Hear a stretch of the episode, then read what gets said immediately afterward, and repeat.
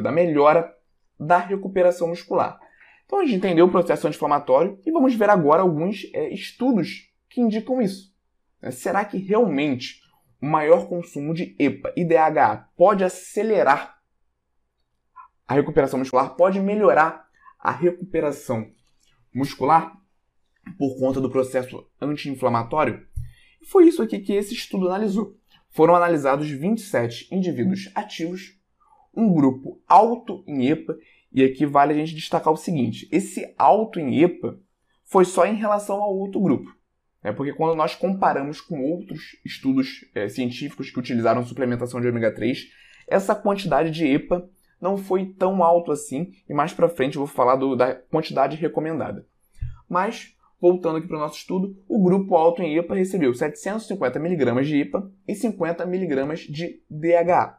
O grupo baixo em EPA, no recebeu 150 mg de EPA e 100 mg de DHA. Também tivemos o grupo placebo. Né? O teste físico foram 10 séries de 10 repetições de salto.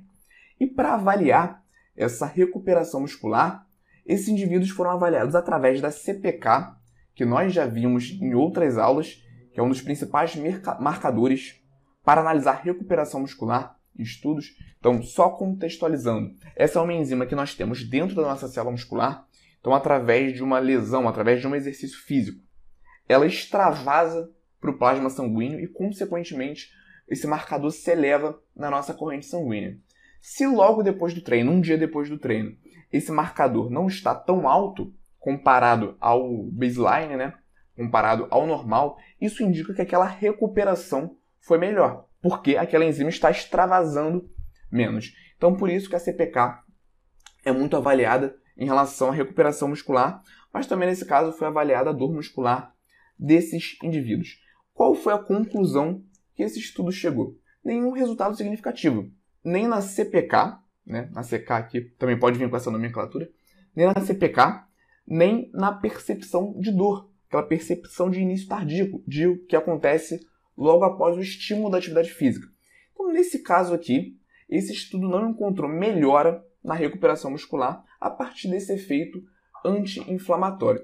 E aqui a gente consegue associar também a dose, que não foi uma dose tão alta.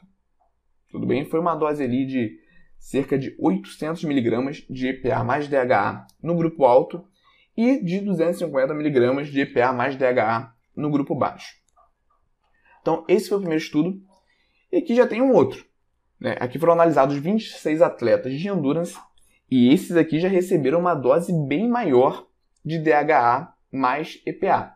2,1 gramas mais 240 miligramas de EPA no café da manhã. Além, de, além da dose, o tempo de suplementação também foi diferente. Então, eles receberam essa suplementação durante 10 semanas. Tudo bem? Foram analisadas a CPK desses atletas e também a LDH, que também é um outro marcador bioquímico para analisar a recuperação muscular. E vamos ver os resultados para esse estudo aqui. Analisando a CPK e a LDH, a isoforma 5, né, que é a mais específica ali para a musculatura, a gente viu uma queda significativa tanto na CPK, tanto no LDH, no grupo que suplementou essa grande quantidade de, de DHA.